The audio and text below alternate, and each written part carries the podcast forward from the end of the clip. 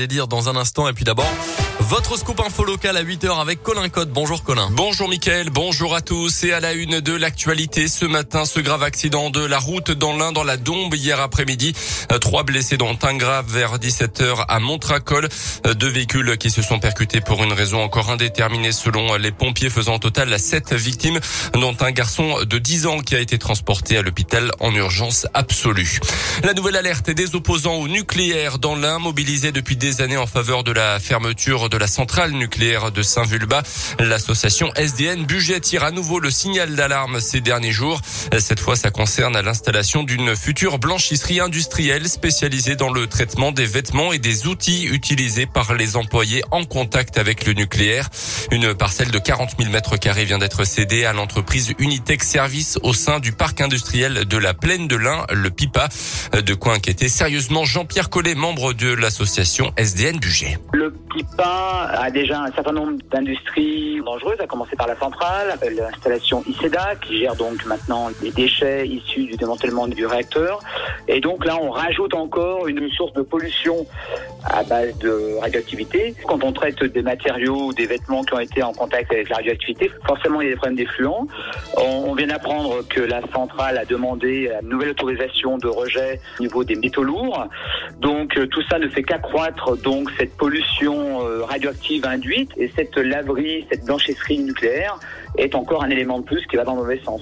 La préfecture de l'Ain confirme l'implantation prochaine de la structure dans le parc industriel de la Plaine de l'Ain, mais euh, l'entreprise devra se conformer à la réglementation environnementale à laquelle ce type de société est soumise.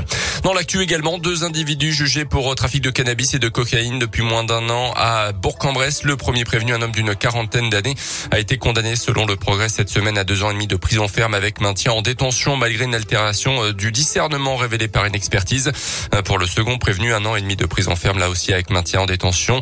L'enquête avait démarré au mois de juin à partir d'un renseignement anonyme ciblant ces deux personnes. Au total, une dizaine de clients réguliers avaient été identifiés. Dans l'actu également, il ne faudra pas oublier le masque lundi prochain pour la rentrée scolaire dans l'Ain. 39 départements dont le nôtre sont donc concernés par ce retour tant craint par les élèves et leurs parents également. L'Ain est au-dessus du seuil d'alerte fixé à 50 cas de Covid pour 100 000 habitants. Un retour également du port du masque obligatoire à l'école en Isère et en Haute-Loire dans la région. La Saône-et-Loire y échappe pour l'instant. L'Assemblée nationale qui a d'ailleurs établi cette nuit le projet de loi de vigilance sanitaire avec la possibilité de recourir au pass jusqu'au 31 juillet prochain. Les sénateurs qui l'avaient ramené au 28 février doivent à nouveau plancher sur le texte aujourd'hui. Puis l'Assemblée aura le dernier mot demain lors d'une lecture définitive. Dans ce contexte, à noter aussi ce parfum de scandale autour du vaccin de l'entreprise Pfizer. Un sous-traitant du groupe pharmaceutique aurait falsifié une partie des essais cliniques et tardé aussi à assurer le suivi des faits secondaires. Les autorités américaines auraient été alertées de ces manquements mais n'auraient pas réagi. Les sports pour terminer avec d'abord du foot et le PSG tenu en échec à Leipzig hier soir en Ligue des Champions. Quatrième journée de la phase de groupe. Deux buts partout. Score final. À suivre ce soir la Ligue Europa. Lyon, Sparta Prague, Monaco, Eindhoven et Marseille, Lazio Rome.